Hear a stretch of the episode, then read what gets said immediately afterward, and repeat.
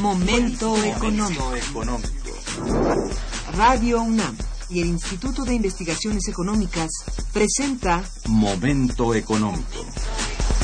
Un espacio para charlar sobre temas económicos que le interesan a usted. Acompáñenos.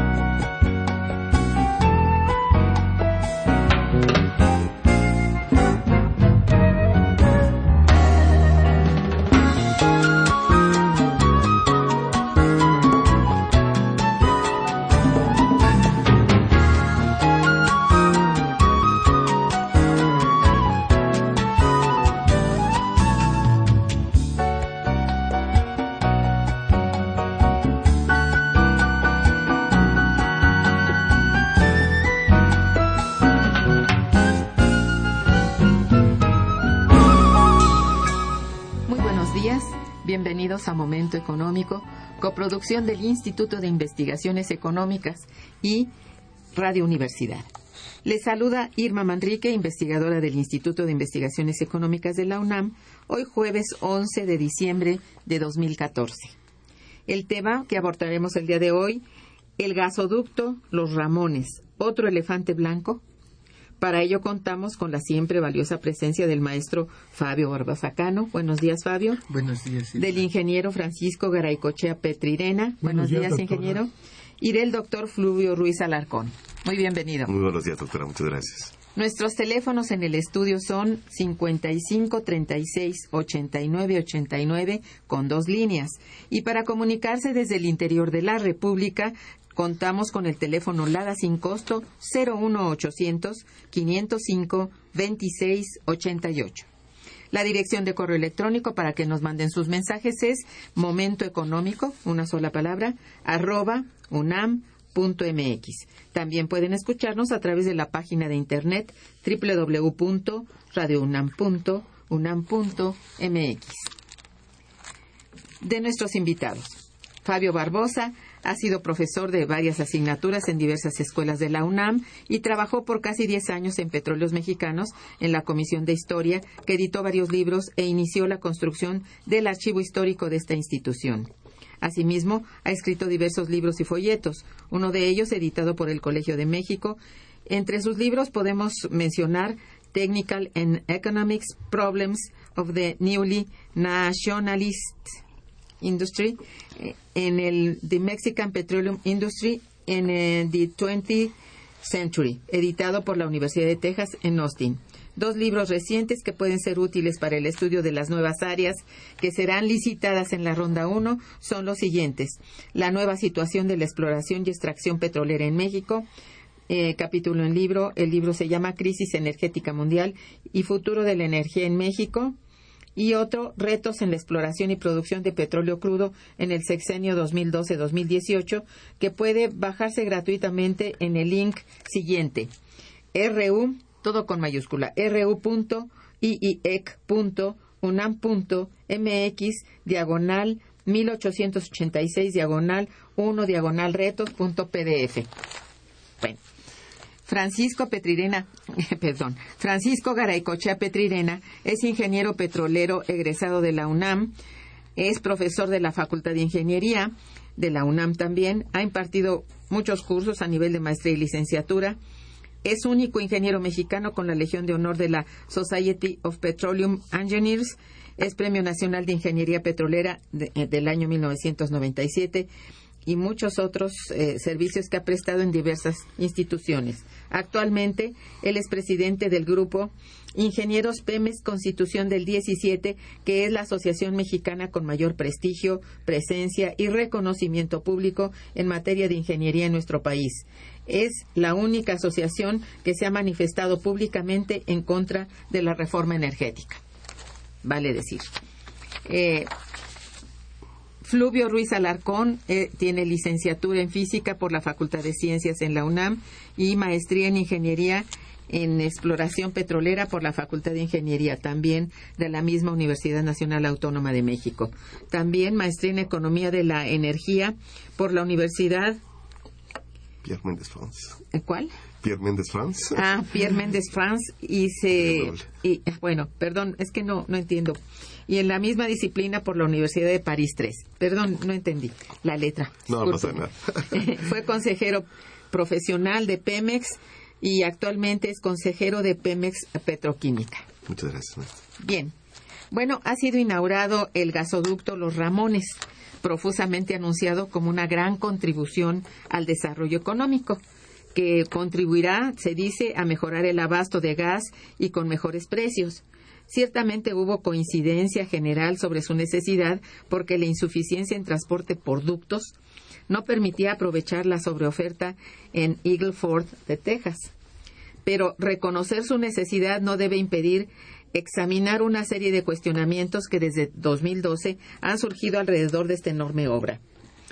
En relación al gasoducto Los Ramones, en su etapa de licitación, el Consejo de Administración de Pemex impidió que la licitación se efectuara de acuerdo a la modalidad de usar empresas domiciliadas en Islas Caimán. Así que podemos comenzar con el tema aprovechando que contamos con protagonistas del episodio y colegas que han escrito al respecto. Entonces, eh, les pregunto, ¿qué pasa con el escrutinio del Comité de Adquisiciones cuando las licitaciones se realizan en el esquema de empresas filiales como MexGas International? Fabio. Ah, muchas gracias. Este, bueno, pues pienso que es eh, un honor para nosotros contar en esta ocasión con uno de los protagonistas de ese episodio tan importante. Ciertamente. Este, yo quisiera decir que eh, lo que hacemos todos los días es estar intentando entender la compleja realidad de este país. Y lo que ocurrió a propósito de los Ramones y que aquí se ha llamado la rebelión en el Consejo de Administración, es un acontecimiento que ahora vamos a examinar aprovechando que acaba de inaugurarse esta gran obra, pero que ha pasado bastante desapercibida. Este, para recordar algunos datos este, para quienes estén interesados en profundizar en, el tema. En el Universal, y este, que se puede consultar todavía por Internet, se publicó casi íntegramente la carta del Consejo de Administración que, que ¿Los firmó cuatro los cuatro consejeros, incluyendo, por ejemplo, a don Fortunato, este, que, que, que eh, era un funcionario del Partido Acción Nacional, sin mucha experiencia política, etcétera, etcétera, Gas, el doctor Gasca, etcétera. Entonces, er, es una carta que el, los cuatro consejeros profesionales enviaron a al ministro de Energía en ese momento, eh, Jordi Herrera. Y dice así la carta. El proyecto se está realizando a, través de Mexican Gas International, una filial de, Pemex Gas y Petroquímica domiciliada en el extranjero, que a su vez esta, esta, esta, esta empresa filial se va a asociar con otra empresa privada. Entonces los consejeros le están planteando al ministro de Energía. A la fecha no conocemos por qué es este el camino mejor. ¿Cuáles son las bases del proyecto de ingeniería? ¿Cuál es el esquema financiero? Exacto. Y todo esto se compromete el principio de transparencia. Y eh, aquí está el, el asunto este, que los consejeros están, eh, eh, están señalando. Este esquema deja a la obra fuera del escrutinio de comités como el comité de adquisiciones, del- de, estrategia de inversiones, entonces no se puede, este, no puedo pedir información, entonces no se puede saber nada, este, eh, respecto a una empresa que no es mexicana, sino que aparece domiciliada en otro país, en este caso en esos paraísos fiscales. Este, es. en fin, este, el- entonces lo que ocurre allí es que impide a los mexicanos enterarse de, de- de- eh, en fin, yo creo que más adelante ya quisiera este, de- dejar la palabra a Fluvio, al ingeniero Garaycochea, etcétera. Vamos a examinar el problema de los costos. Este, eh, el- en la misma carta del Consejo de Administración están señalando con datos de la Comisión Reguladora de Energía, eh, eh, este, nos están inflando los costos en 60%. Por eso el Consejo lo, lo rechazó. Entonces, este, pues quiero terminar es- en este momento pues reconociendo el valor de Fluvio y de los otros consejeros para librar esta batalla en defensa de los intereses nacionales. Sí. Este, gracias, Fabio. Sí, yo este, Sí, quisiera, por eh, favor. Gracias, este, Fluvio Ruiz. Eh, quisiera contextualizar. Evidente, sí. A ver, creo que uno de los grandes eh, dilemas que tiene el Estado mexicano es cuál debe ser su función en tanto que agente económico. Creo que ese es el, el- el gran debate de fondo. Eh, los Ramones es una prueba clara de que la reforma de 1995, que permitió la inversión privada en el transporte, almacenamiento y distribución de gas natural, no creó los eh, incentivos, las condiciones adecuadas para que esta inversión privada sustituyera a la acción del Estado. Eh, Los Ramones es un proyecto cuya concepción tiene muchísimos años, porque e- era, era clara la, la necesidad de eh, contar con un, este, un, un ramal como, como este. Sin embargo, dado que Petróleos Mexicanos eh, no poseía eh, ningún tipo de autonomía presupuestal, siempre este tipo de inversiones quedaban a la cola. Se privilegió porque por el otro lado tenemos la gran dependencia del Estado mexicano con en relación a los ingresos petroleros. Entonces siempre se privilegió la inversión en un tiempo ni siquiera en exploración, eh, en un tiempo básicamente en producción petrolera. Entonces los Ramones quedó rezagado y se hizo solamente cuando eh, ya era eh, inevitable, cuando ya habían estas alertas ¿no? Eh, eh, por la falta de, gas natural. Hasta entonces fue que se hizo los Ramones. Y la primera versión, la primera concepción, y que aquí es el, el segundo elemento importante a destacar, es que cuando participamos en el Consejo siempre eh, hubo o más bien en diversas ocasiones hubo esta diferencia de criterios sobre lo que era estratégico y lo que no. Eh, eh, recordemos el caso de Repsol, por ejemplo, donde también al- eh, al- algunos nos, bueno, levantamos la voz porque evidentemente a nuestro juicio esa era una decisión estratégica que tenía que pasar por el Consejo de Administración. Y la Administración, en muchas ocasiones, también por la urgencia, es el caso de los Ramones, eh, lo trataba de hacer de la manera más rápida posible. Este esquema al que aludes, efectivamente, fue un esquema que nos, que nos pareció muy inadecuado para, eh, para el país, sobre todo para petróleos mexicanos. Y a raíz de esta carta, el esquema cambió. De hecho, es, es- esta carta es de mediados de, de 2012 y estábamos en la época de la transición de, de gobiernos. A raíz de esta carta eh, se detuvo el proyecto como originalmente estaba pensado y de hecho fue uno de los temas que se trataron en el periodo de transición. ¿Por qué? Porque, porque la obra era, es necesaria, estoy convencido, necesaria. Necesitamos eh, traer eh, gas. Yo no sé si sea necesario apostarle a un este, combustible del cual no somos autosuficientes, pero esa es otra discusión.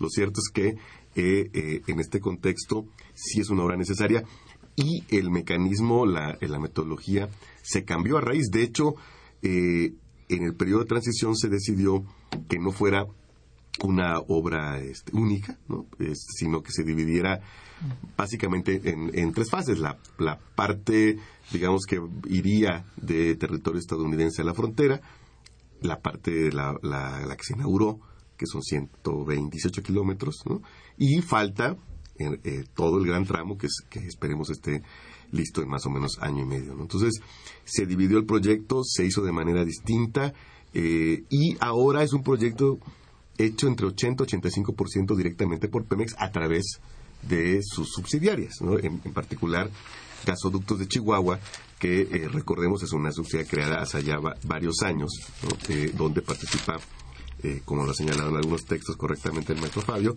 y Enova, pero es una subsidiarias en la cual es 50% petróleos mexicanos, del lado estadounidense se crearon esas filiales. Hay un gran problema eh, en términos de, la creación de filiales que no sería necesario si Pemex tuviera un grado suficiente de autonomía o hubiera tenido, en principio lo va a tener a partir de la reforma, pero de, este año. Pero en ese momento, eh, así como se hizo en esta obra, en cualquier inversión conjunta de Pemex con la iniciativa privada, se tenía que recurrir a esos esquemas que terminan siendo medio surrealistas este, y de hecho eh, hacen mucho más complejas las operaciones porque Petróleos Mexicanos carecía de la eh, autonomía. Es el mismo caso de la alianza de Petroquímica Mexicana de Vinilo, la alianza que tiene Petróleos Mexicanos con Mexicanos, donde también se tuvo que recurrir a vehículos financieros, justamente porque Petróleos Mexicanos al final del día no tenía eh, autonomía. Entonces, eh, esta carta sirvió, este, eh, nos permitió que la administración replanteara el, esquema y ahora es un esquema donde es la participación de Pemex es mucho más directa. Hay un gran tema a resolver, eso es cierto, en, en términos de la transparencia. La hay internamente, internamente a raíz de esa carta también eh, la, eh, ha habido un seguimiento muy escrupuloso de, todo el proceso, pero eh, seguimos, yo espero, vamos a ver si la, reforma lo, lo, permitió, este, porque hay una ecuación que resolver, que es cómo hacemos un PEMEX flexible, eficiente, pero a la vez eh, transparente y que rinda cuentas, porque independientemente del nuevo estatuto jurídico, pues Petróleos Mexicanos sigue siendo la empresa de todos los mexicanos. Y a mí me parece que eh, de lo más saludable que todos los mexicanos, dado que son los propietarios de Pemex, sepan eh, cómo se hacen proyectos de esta magnitud. Exacto. Entonces sí se cambió el esquema. Sí, sí, sí, se cambió totalmente. es, muy importante, sí. Se, se cambió este, porque este esquema evidentemente no hubiera sido aprobado de manera definitiva en el Consejo porque, bueno, estábamos los cuatro consejeros eh, profesionales eh, en contra del esquema original, de tal suerte que si hubiera, al momento en que hubiera llegado al, Consejo de Administración por las reglas de votación, o sea, no hubiera bastado que hubiéramos perdido 11 a 4, en aquel momento el, el Consejo tenía 15 miembros, pero para cualquier decisión se requería el voto favorable de dos consejeros profesionales. De hecho, eh, que esa es una historia que yo eh, supongo que algún día habrá que contar de, las diversas votaciones en estos cinco años de lo que me parece un intento saludable de darle vida, eh, de darle un gobierno corporativo real a petróleos mexicanos. Hubo varias, no diría que muchas ni todos los días, pero sí hubo varias decisiones donde la administración tenía un punto de vista distinto al, a lo que finalmente se decidió en el Consejo. ¿no? Entonces, este, bueno, finalmente son públicas las. Una pregunta más. Eh, eh, eh, entonces, quiere decir que el proyecto cambió los costos de manera de favorecer, eso esperamos, ¿verdad? Sobre todo al consumidor, ¿no? Sí, sí, sí. sí, el, proyecto se, se, se replanteó, hubo varias sesiones eh, con la propia Comisión Reguladora de Energía, con los comisionados, digamos, eh, donde eh, discutimos, analizamos mejores esquemas y, finalmente se, se, llegó a un esquema distinto al que se había planteado originalmente. Tenemos esperanzas de tarifas eléctricas menos bueno, ese es otro tema, porque el, problema aquí es justamente que creo que no hay, no hay que olvidar que México no fija los precios del gas. Qué barbaridad. Pues México, sí, toma, sí. México toma los precios del gas y aunque duplicáramos nuestra producción, lo que nosotros agregáramos al mercado sin- este, relevante, que en este caso es el sur de Texas, no, no serviría para controlar los, los precios. Eso es Yo- importante sí, saberlo. yo creo Sí, que eso, claro. es, eh, eso es muy relevante eh, y yo creo que decirlo con sinceridad. ¿no? O sea, Exacto. México no fija los precios del gas Eh, más allá. Porque ha habido una, una tendencia a decir que en el futuro Sí. bajarán las tarifas eléctricas y pagaremos menos por la gasolina. Esto está por verse muy seriamente, ¿no? Sí, eso va, va a depender de otros factores, pero no, no del volumen de que se produzca en México. Porque no, por más, ins- insisto, por más que nosotros pudiéramos hasta duplicar nuestra producción, este, no vamos a, a fijar los precios del gas na- natural. Nosotros tomamos los Eh, precios del gas natural. Es bueno saber esto. Ingeniero, Sí, gracias. Yo quiero hablar sobre eh, el tema de la importación de gas. O sea, el, el gasoducto Los Ramones eh, va a aportar gas de Estados Unidos cerca de 2 mil millones de pies cúbicos diarios. Hay otros gasoductos con los cuales se va a poder surtir la demanda nacional para llegar a más de 4 mil millones de pies cúbicos. Eh, en la producción actual del país es de 6 mil y un poco más millones de pies cúbicos. Pero el tema fundamental es por qué tenemos que importar gas. Si nos dicen el sector oficial y la Agencia Internacional de Energía de Estados Unidos que México tiene informaciones de lutitas, el shale, las quintas reservas a nivel mundial, que son 681 mil millones de pies cúbicos de gas. Y entonces eh, surge la pregunta, bueno, ¿por qué va- vamos a importar gas si nuestros recursos prospectivos son tan enormes que, por cierto, las autoridades eh, ya no hablan de recursos, sino de reservas, ya dan por hecho que tenemos grandes reservas de gas. La razón por la que estamos importando gas es porque parece eh, dif- difícil de entender. Pemex es el gran consumidor de gas. También la Comisión Federal de Electricidad. Entre las dos instituciones se consume más de la mitad del consumo nacional. Pemex consume mucho gas para generar e inyectar nitrógeno. Nitrógeno que fabrica un consorcio porque eh, Adrián Layuz Vargas llegó a la conclusión de que era el nitrógeno lo que había que inyectar a Cantarel y posteriormente ya se está inyectando a otros yacimientos como Kumalopsap para mantener la presión. Bueno, la verdad es que nunca se ha mantenido la presión.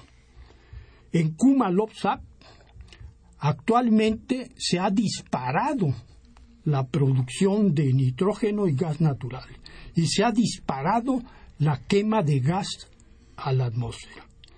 El gas que se quema en Cantarel y en Kumalopsat tiene un alto contenido de condensados, que es como petróleo, tiene un valor comercial igual al del petróleo o superior. Esta quema de gas que se ha realizado a partir de la inyección de nitrógeno asciende ya a más de 20 mil millones de dólares. Y no se ve la manera de detenerla. A quien le corresponde frenarla es a la Comisión Nacional de Hidrocarburos. Pero la Comisión Nacional de Hidrocarburos no puede suspender la inyección de nitrógeno y la producción, su producción de gas y la quema de gas, porque significaría una reducción en la producción de petróleo de cerca de 200 mil barriles por día. Cada vez que se invade un pozo, empieza a producir mucho nitrógeno, mucho gas natural, pero también mucho petróleo. Entonces, si estuviéramos en cualquier país donde efectivamente el organismo oficial tuviera la capacidad de obligar a las empresas petroleras a apegarse a la reglamentación, dejarían de producirse esos 200 mil barriles. Son 100 mil barriles derivados de la tener que cerrar pozos que producen con alta relación gas-aceite y otro tanto por el alto contenido de condensados. La Comisión Nacional de Hidrocarburos quedó en evidencia de su incapacidad para supervisar a petróleos mexicanos cuando se reconoció que se estaban contabilizando 100.000 barriles de agua como petróleo. Oh, bueno, esas noticias no se difunden porque no, le convienen al Ejecutivo Federal. Por supuesto. Sí. Entonces, se consume mucho gas para generar nitrógeno, luego para producirlo, luego para separarlo y finalmente no se ha logrado el objetivo fundamental que justificó la inyección de nitrógeno a todos estos campos, que es el mantenimiento de presión. Los yacimientos se han seguido depresionando y en consecuencia se ha reducido la capacidad de producción. Entonces, ahora nos vemos muy afectados por la baja del precio del petróleo y la disminución en la capacidad de producción de petróleos mexicanos.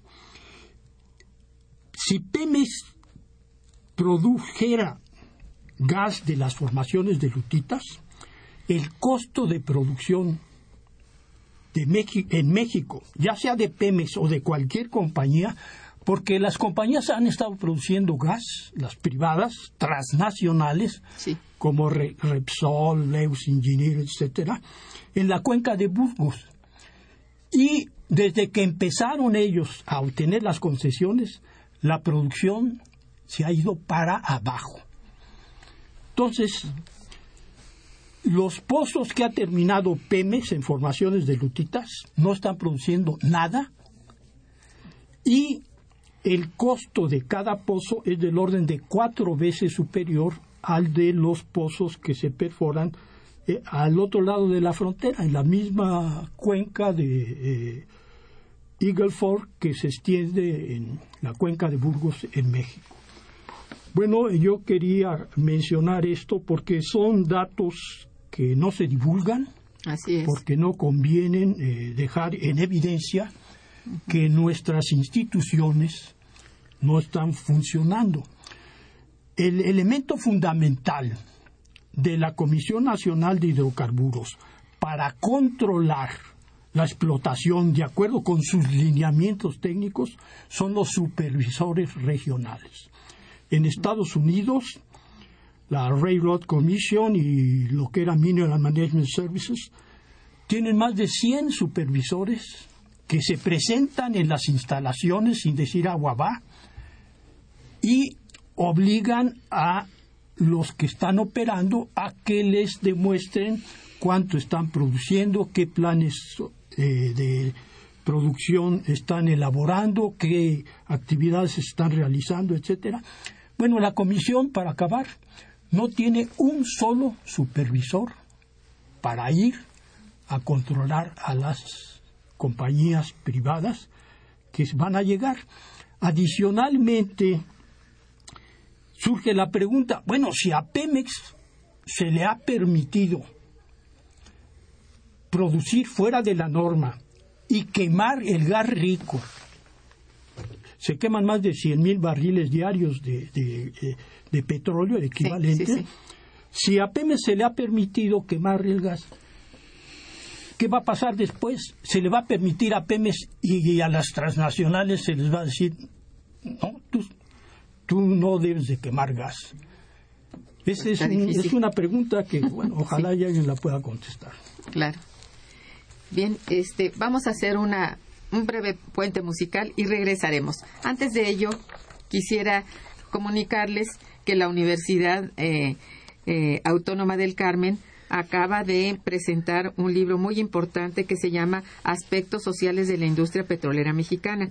Esta es una selección de ponencias que se presentaron en el coloquio del mismo nombre en, en 2010 pero eh, se actualizaron. Se actualizaron para, para que saliera eh, publicado y entre los eh, autores de este libro está justamente nuestro compañero Fabio Barbosa Cano. Recuerden, el libro es Aspectos Sociales de la Industria Petrolera Mexicana. Muy bien, no quería dejar pasar esto porque no lo dije en su momento en la semblanza.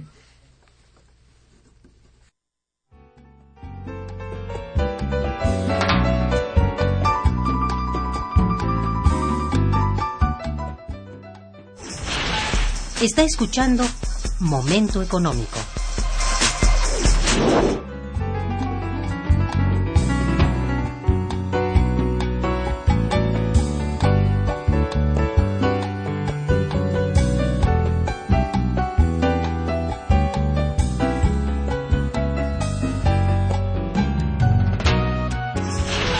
El teléfono en cabina 55 36 89 89.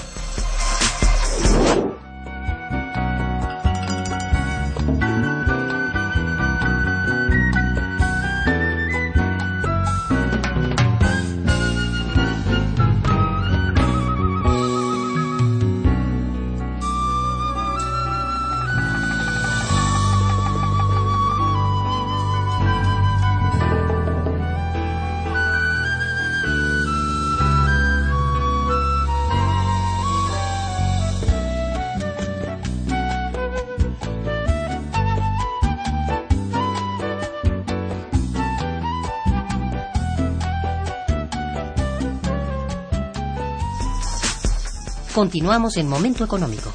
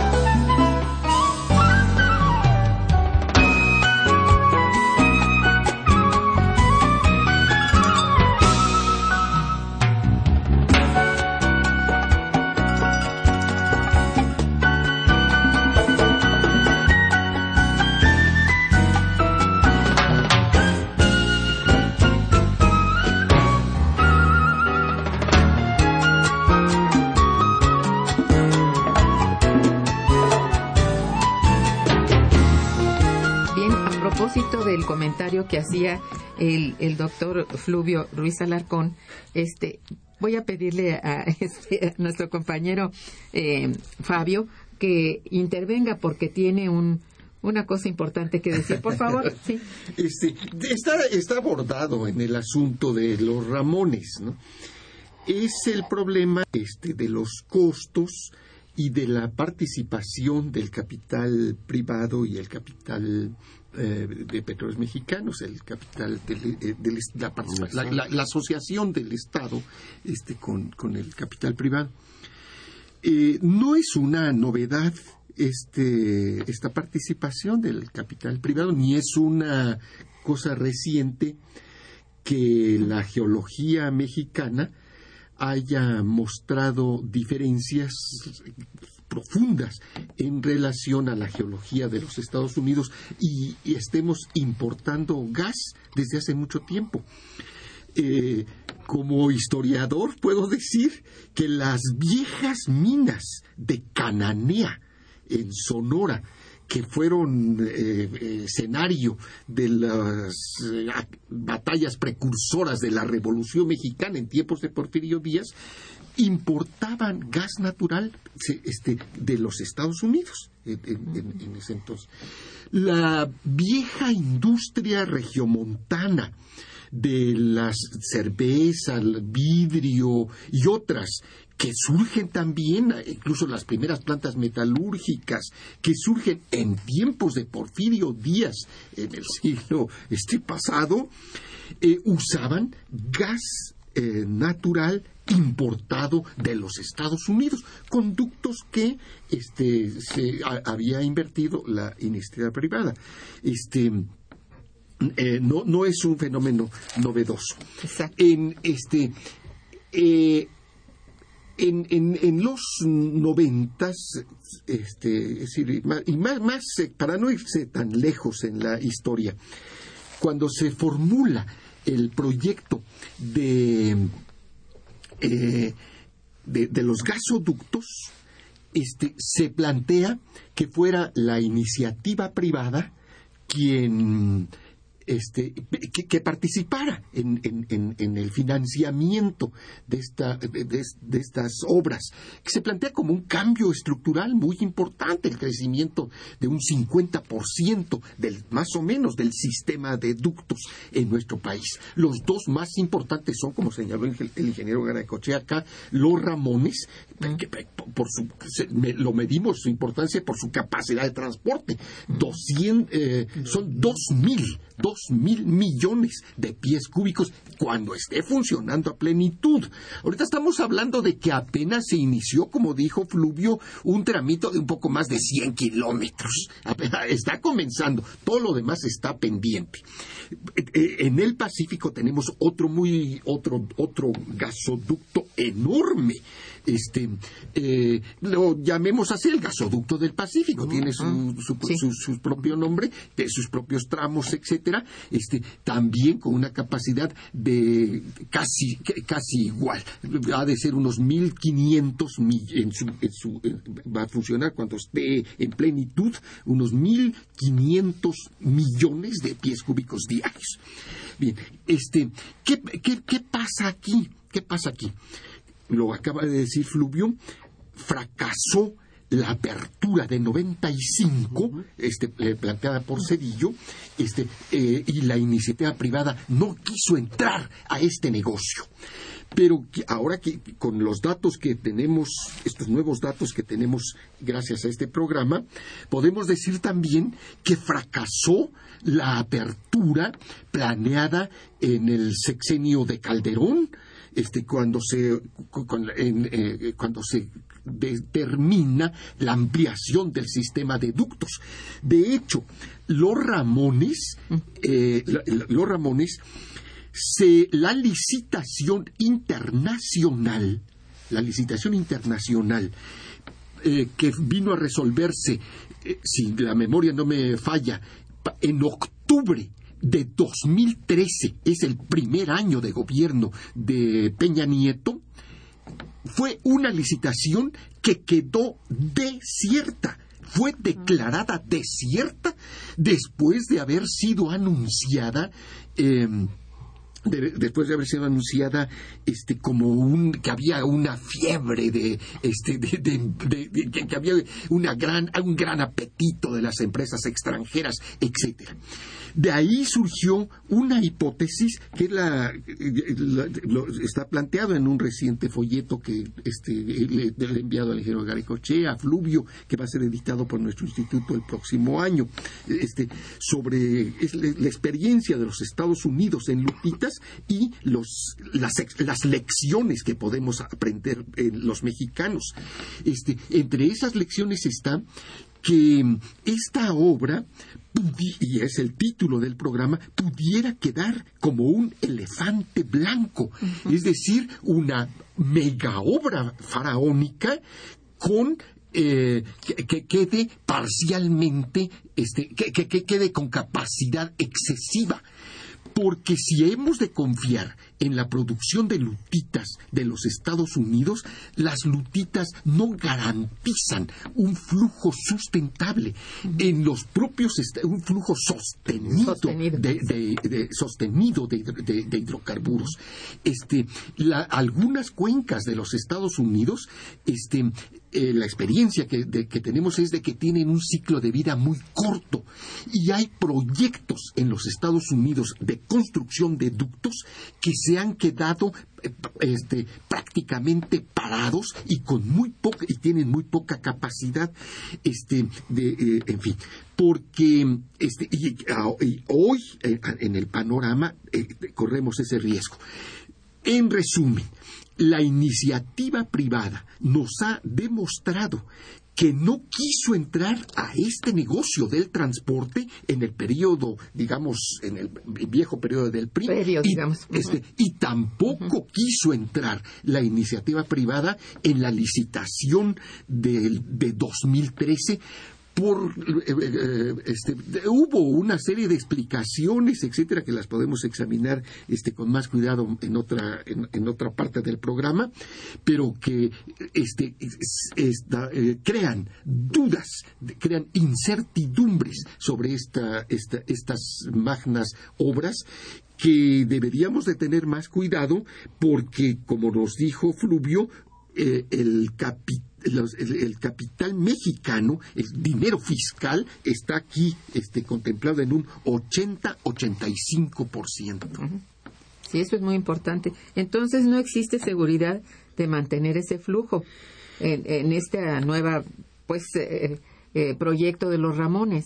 es decir, esto puede quedar, este, digamos, en duda lo de las lo, de las inversiones adelantadas? No, yo yo creo que este justo porque responde a una necesidad clara concreta sí va a haber eh, ah, en, este caso la la demanda. me, parece que eh, en el caso concreto de los damones sí hay eh, vamos una demanda a, la cual responde. De hecho, recordemos, hubo toda esta, esta, serie de alertas críticas justamente por la por la carencia. No, lo, relevante aquí es, y, debe ser la lección hacia el futuro, es justamente cuáles son las condiciones a las que aspira el capital privado para invertir en, obras de esta naturaleza, donde los retornos, los retornos son a largo plazo, eh, que, requieren grandes inversiones.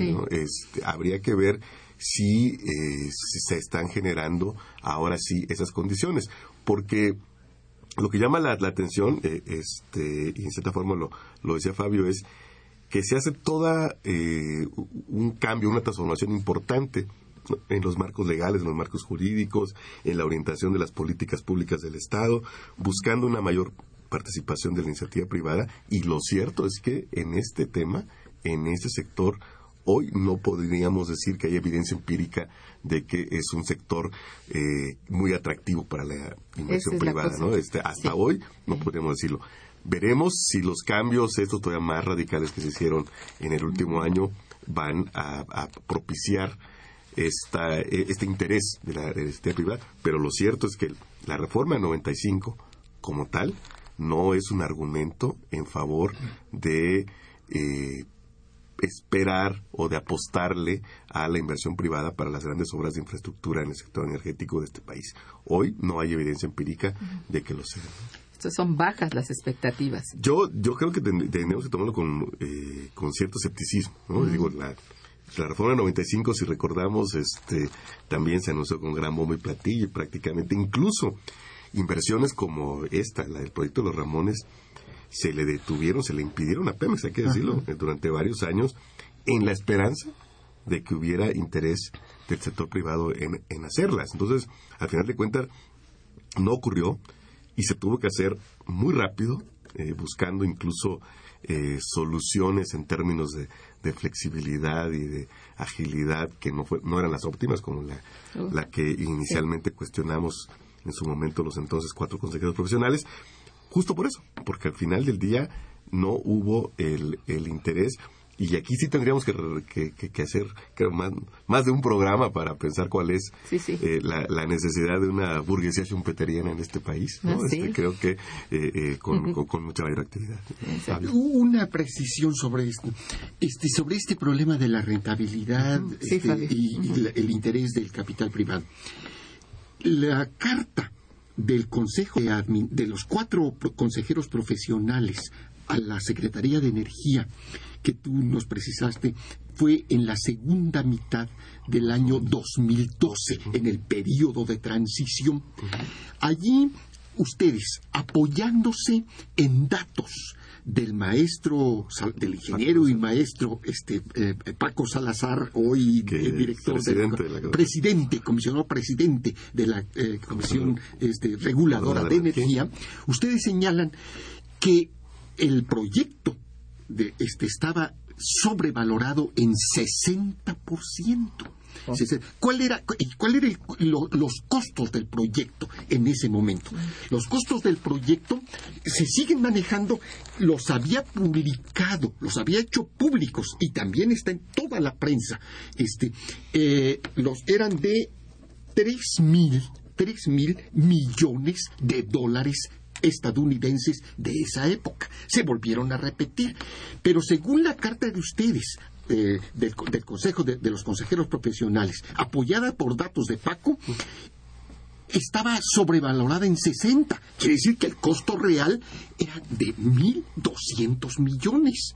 Ahí hay una, ahí hay una contradicción, ahí hay una, una situación muy grave, una diferencia muy grave. Sí. Este, de, se siguen manejando ese, ese, ese, ese, ese, esa, ese exceso de costos es un asunto muy importante porque tiene que ver con el planteamiento que estabas haciendo de los precios de la electricidad Exacto. a las que puede despegar el consumidor. El, este, eh, los precios de las obras forzosamente las va a pagar el consumidor final, naturalmente. Sí. ¿Quién es el consumidor final? Son las empresas que usan el gas natural para generar en energía eléctrica, son el consumidor doméstico, pues sí. este, desde luego, eh, son otras industrias como la cementera, la vidriera, eh, la, la, siderúrgica, etcétera, que son eh, altamente consumidores. Sobre ellas van a re repercutir estos costos. Uh -huh. Si además está el problema de que eh, si, si, hay estos est estas situaciones, se, se trata de acortar lo que se llama el punto de equilibrio en la inversión, que es el punto en el que los flujos este, positivos se igualan este, eh, a, a, la, a, la, a, los gastos que se están al flujo negativo y empieza a haber ingresos de caja. Este, si, si, si consideramos esto, es también muy, muy remota la posibilidad de tener tarifas bajas, costos bajos bueno. este, de, en, en, este, en, en, estas. Sí, ahora lo que hay que considerar es que hoy se están pagando precios mayores por la importación, porque se, se trae gas licuado, este, se trae de por barco y demás. O sea, sí. eh, evidentemente el, el precio final de la hora va a ser relevante, pero frente a lo que se está pagando hoy en día sí va a haber eh, una disminución importante. ¿no? Y finalmente, eh, el país está entrando apenas en una etapa de utilización más intensiva del gas. Sí. Es, digamos, aquí tenemos todavía eh, mucho por hacer en, en términos del, mm. del, consumo de gas natural a nivel industrial y no se diga a nivel eh, doméstico. ¿no?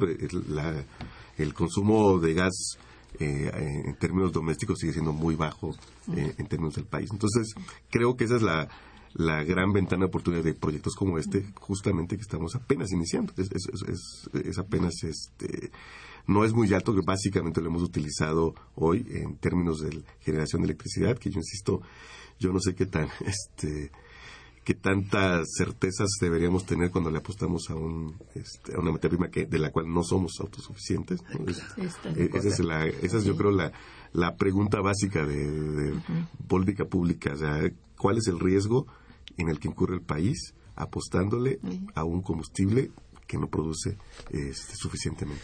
Una, una pregunta, Fluvio, aprovechando. Este, en la, eh, eh, eh, fue anunciado Los Ramones como una obra parteaguas en la historia económica del país, etcétera, etcétera. Y entonces hubo oportunidad de ver la prensa nacional y la prensa estadounidense.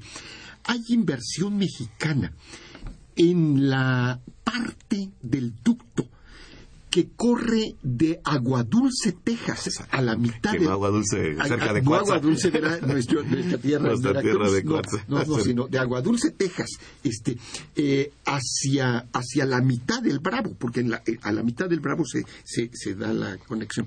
Este, hay inversión de- en esa parte En esa parte, estadounidense. sí, sí, sí, sí. Entonces quiere decir que Sí. este, con recursos públicos se está financiando incluso este, una obra de dudosa, desde mi punto de vista, este, que- resultado. que- sí, que, que debimos en todo caso haber imitado eh, en los Estados Unidos. Las refinerías que se están construyendo son de 20, no son faraónicas, son, es una, es- son refinerías de, para 20 mil barriles diarios.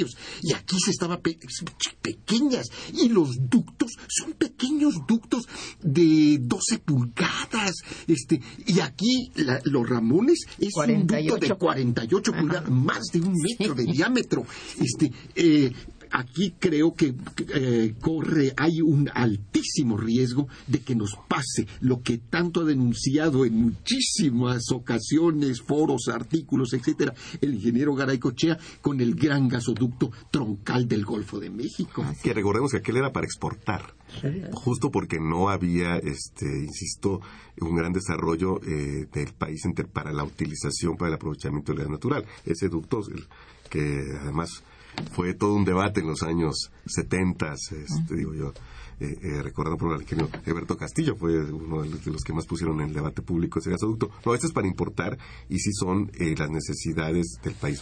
Veremos cuál es la utilización. Yo creo que va a ser justo eh, porque está satisfaciendo eh, una serie de necesidades que están ahí. Yo insisto, la pregunta es más de fondo y más de largo plazo. De verdad no hay riesgo en, en apostarle a un combustible del cual no somos autosuficientes. Creo que al final del día, más allá de este aprovechamiento del ducto, que yo, bueno, lo veremos, mi querido Fabio, y lo platicaremos, pero creo que sí se va a utilizar eh, cabalmente. Pero insisto, eso no resuelve la duda de fondo Claro. de si es saludable apostarle a un combustible del cual no somos autosuficientes. Quisiera nada más agregar una cosa. Este, un, el- un senador estadounidense conocidísimo, Richard Lugar, Richard Lugar, que fue durante, eh, se jubiló después de haber sido medio siglo senador, presidente de la Comisión de Relaciones Exteriores, Lugar, en un documento que redactó gracias a que una comisión de eh, parlamentarios estadounidenses estuvo aquí en México en el periodo de transición este, en el, eh, anterior, eh, él en un documento que hemos publicado, este, que es- se puede consultar todavía y eh, eh, se han publicado artículos en contralínea, él dijo, ustedes, en ese- dice, ustedes mexicanos no pueden pensar en construir su desarrollo económico sobre la base de gas estadounidense. ¿Qué les pasa? De ahí que hay la gran esperanza pero que no pasa de una esperanza también con, muy, con bases muy endebles de que van a desarrollar lutitas en Nuevo León. Este, pero, en, pero en Nuevo León lo que se, se han, eh, eh, se han perforado bastantes pozos, uno solo, anélido, en, Cru- en Cruillas ha resultado con, con, este, eh, este, ah, con- con aceite el informe de Petróleos Mexicanos está eh, que se, se publicó está eh, eh, falsificado. Ahí dice que se, que se encontraron 400 y pico, este, que fue la producción inicial. Después se ha venido reduciendo a la baja. Este, los pozos cerca de Anélido, que podrían considerarse pozos delimitadores, todos fallaron. Por ejemplo, en fin. y hay este, otras, lo- los las eh, instituciones de investigación estadounidenses nos han dicho que somos la cuarta, la quinta potencia.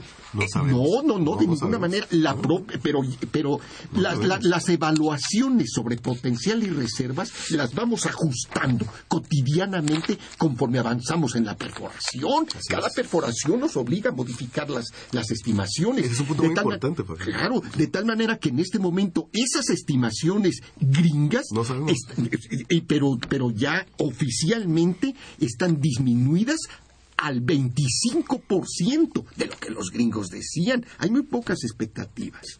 Bueno, yo quisiera comentar lo que acaba de decir eh, Fabio. Pedimos a través del IFAI a Petróleos Mexicanos la tabla de flujo de efectivo de un pozo típico de formaciones de lutitas. Y nos la mandan con la cuantificación de los indicadores económicos. El más importante, el que se maneja internacionalmente para calificar qué tan rentable es un proyecto de inversión de explotación, es la tasa interna de retorno. Claro. Bueno, Petróleos Mexicanos nos dice que un pozo típico de las formaciones de lutitas, nuestras formaciones, tiene una tasa interna de retorno del 30% mensual. O sea, que ya anualizada es superior al 400%. O sea, esta es una demostración de la falta de ética de proporcionar información a través de otra institución que nos presentan y presumen como una garantía para que los ciudadanos podamos obtener información y manejarla para, por ejemplo, pues hacer alguna denuncia. Pero si alguien quiere hacer una denuncia sobre la falsificación de datos de una parte de- del sector que depende del judicial, del poder, eh, perdón, del poder ejecutivo, pues la denuncia tendrá que realizarse, según me informaron, a través de la Secretaría de la Función Pública, que es una dependencia que también Maneja el ejecutivo. maneja el Ejecutivo Así es, Federal. sí. O sea, eh, todo está organizado para encubrir los grandes negocios que se han estado manejando durante los últimos tiempos en relación a la explotación de hidrocarburos. Así es. Ay, bueno, se nos ha ido el tiempo, pero no quiero dejar de mencionar algunas llamadas de nuestros radioescuchas y agradecerlo al licenciado Avilés, que los felicita mucho y le parece muy importante lo que se está diciendo. Dice, pero el pueblo ya está cansado por los abusos que el gobierno actual ejerce. No hay prerrogativas que favorezcan a la población, como pudieran ser la baja de precios de los productos de la canasta básica o del gas doméstico. Bueno. Sí, bueno. Eh, doña Hilda de San Román dice que en Ensenada, Baja California, hay instalaciones enormes de gas. ¿Este gas es mexicano o importado de Sudamérica? Ese viene de Perú, Ajá. allí se con agua de mar caliente se transforma del estado líquido Sí. a gaseoso y está siendo enviado tam- por, este, hacia la costa mexicana del Pacífico y también a los Estados Unidos. Sí, bueno, está bien. Dice que sí es realmente menos contaminante el gas. Que el combustorio sí, pero de- no deja de ser ¿no? no deja de ser un, este, un combustible fósil Eso. Exacto. o sea no no no se podría llamar combustible limpio sin, sin duda Bueno, ¿quieres saber la editorial del libro? Alguien de tu libro. Este de- es la Universidad Autónoma, Autónoma de Ciudad del Carmen, De Ciudad del Carmen. la UNACAR. ¿Se, ¿Se usa agua o también se puede tratar con arenas especiales para evitar el uso del agua, la extracción de gas lutitas?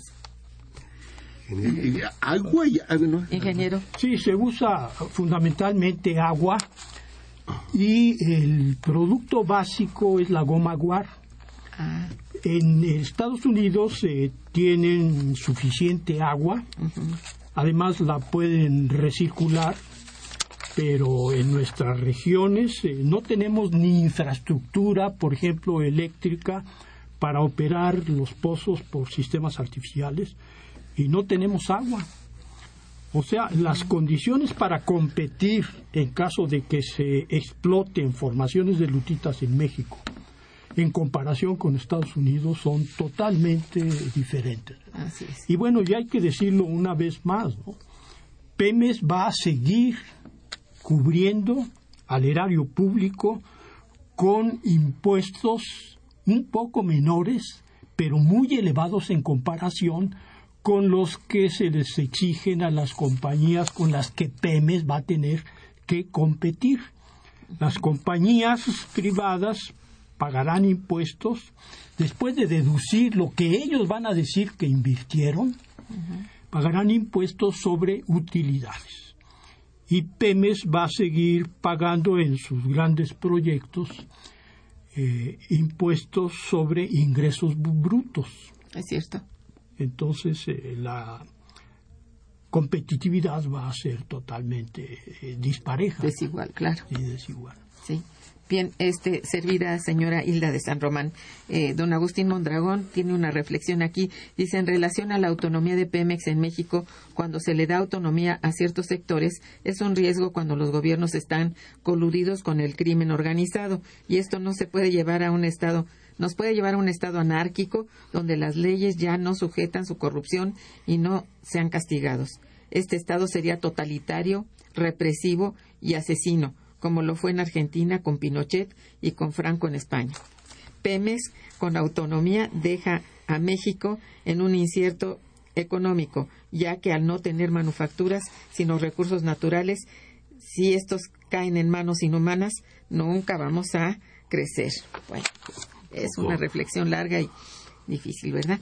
Andrés Ferral, que también, bueno, les, les felicita mucho, dice, los capitales extranjeros solo vendrán a explotar nuestros recursos y no habrá beneficio para el pueblo mexicano, aunque Enrique Peña Nieto sostenga lo contrario. Pedro, Pedro García Toledo, o Piero, no sé, además del proyecto Los Ramones, ¿qué otros proyectos hay para los próximos años?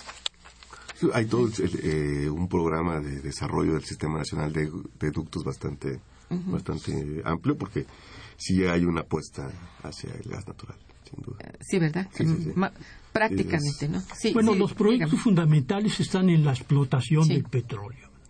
En aguas profundas hay ya actualmente proyectos donde eh, en un bloque se han invertido más de 80 mil millones de dólares. Y hay instalaciones con costos de 20 mil millones de dólares.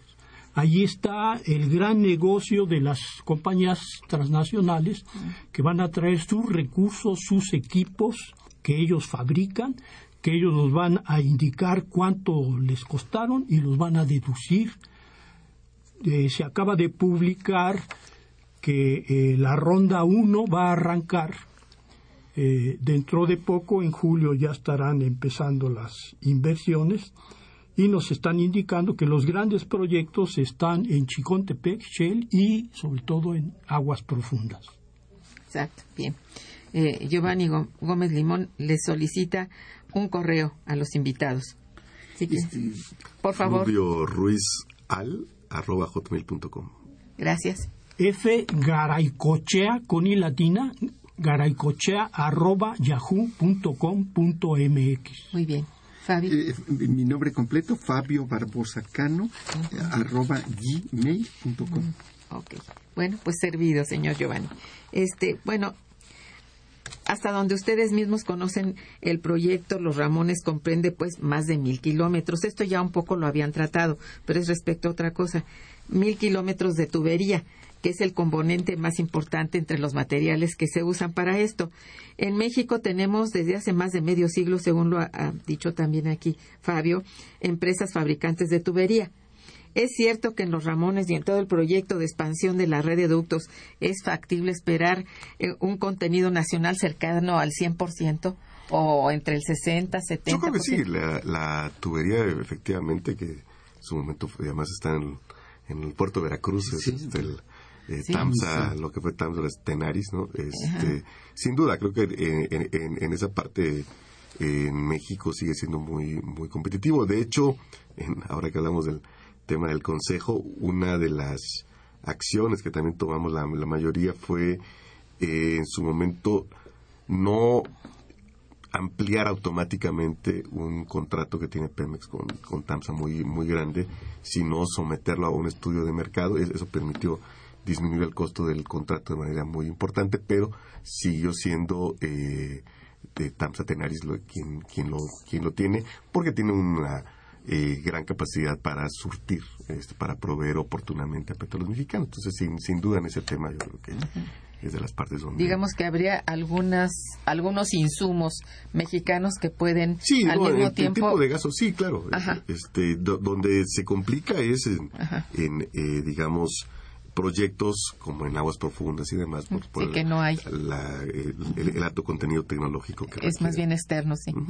Pero, pero fuera de eso sí, lo existente puede ser de alguna manera, este, estimulado, digamos, y, y Sí, esto sí puede favorecer, aunque fuera regionalmente, este, a la población, ¿no? Sí, digamos, desde el punto Yo- de vista yo- de ahora, más ese es un tema que tiene que ser objeto de una política pública decidida, este, profunda, amplia, ¿no? Es, si no hay el convencimiento desde el Estado de eh, impulsar el contenido nacional, pues nunca va a ocurrir. Exacto. Creo que lo- bueno, hay ejemplos, Brasil sobre todo, ¿no? Do- donde eh, evidentemente en un inicio no se pueden esperar los mejores costos de la producción nacional, pues porque no está apta para ello. Pero eh, con el tiempo yo tuve, perdón por la anécdota personal, hace un tiempo la posibilidad de estar en, en- en- en Brasil dialogando con ejecutivos de Transpetro, que es la filial de transporte de Petrobras, y ellos decían, bueno, nosotros mandamos a producir nuestros barcos en Brasil y sabemos que nos cuesta un 20% más caro, pero eso es hoy. Este, con el tiempo, sin duda, nos vamos a hacer más eficientes. Entonces, tiene que ser por eso eh, una política pública decidida eh, y llevada a cabo de manera persistente por el Estado mismo, sabiendo que en un inicio pueden no ser los mejores costos, pero que se está eh, desarrollando la capacidad nacional. Digamos que tendría que haber una política, por hablar de una sola, integral, que comprendiera lo fiscal, lo monetario, lo, lo de inversión humanos, nacional, extranjero, claro. Sí, no, es una Sí. política amplia, Ajá. este, muy profunda, muy decidida, muy eh, persistente para que dé eh, resultados, por supuesto, en mediano y en el largo plazo. Eso se oye bien, Sí. al menos eso parece, ¿no? Eso es lo que quisiéramos algunos. Sí. Bueno, saben cómo les agradezco que hayan estado en este programa. Desafortunadamente, aunque hemos tenido unos minutos más que nos da la radio, este no no acabamos con el tema y bueno, esto significa que están ustedes invitados a Muchas un gracias. próximo programa Gracias. ahí al principio del año, cuando ya tengamos otros elementos para que traigan hacia nosotros y nuestros radioescuchas estén bien enterados, porque les gusta estar bien enterados a través de este programa. Nos da mucho gusto decirles esto porque se ha repetido muchas veces por parte de ellos que es un programa muy especial a través del cual sí sienten que es verdadero, es sincero, es honesto y que, bueno, esto pone muy en alto a nuestro instituto, pero sobre todo a quienes vienen aquí a la mesa de Momento Económico. Muchísimas les agradezco gracias. muchísimo a los tres, les deseo un feliz año, felices fiestas y a nuestros radioescuchas también. Muchas gracias por su atención y su participación. Estuvo en los controles técnicos Socorre Montes Morales, nuestra querida amiga, en la producción Santiago Hernández y Araceli Martínez, tan eficientes, y en la coordinación y conducción una servidora, Irma Manrique, quien les desea muy buen día, pero mejor fin de semana. Gracias. Momento económico.